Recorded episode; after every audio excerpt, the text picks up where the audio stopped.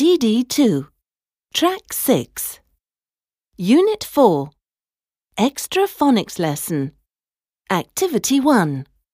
Listen and say the U and OO letter sounds.